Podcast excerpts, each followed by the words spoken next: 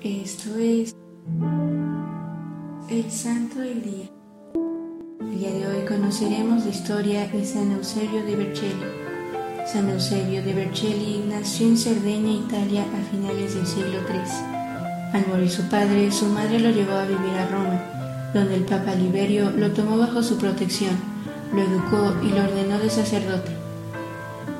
Fue el primer obispo conocido del norte de Italia y su casa era como un pequeño seminario, de donde salieron ilustres sacerdotes y obispos capaces de defender la ortodoxia y atacar el error. Consolidó la Iglesia en toda la región subalpina y por defender la fe del concilio de Nicea fue desterrado por el emperador Constancio a Esitópolis y posteriormente a Capadocia y a la Tebaida.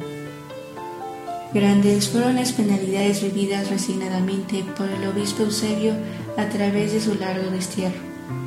En Esitópolis cayó en manos de uno de los hombres más crueles del arrianismo, llegando al extremo de no darle comida durante varios días.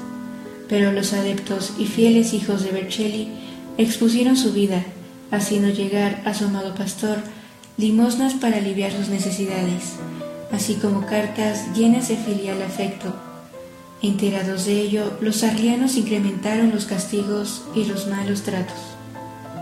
En una carta de Eusebio, él expresa su deseo de poder morir sufriendo por el reino de Dios. Comisionado por el Papa, visitó las iglesias de Oriente, en las cuales la herejía había hecho grandes estragos. En todas ellas, el sabio obispo fue dejando las huellas de su celo apostólico. Eusebio murió el primero de agosto del año 371. De este santo podemos aprender de su gran tenacidad al defender la fe. Hoy te invito a que como San Eusebio de Vercelli tengas tu fe en alto y no te dejes engañar por herejías. Te pedimos, San Eusebio de Vercelli, que intercedas por nosotros. Servidores Amoris Christi, Movimiento Amoris Mater haz todo con amor.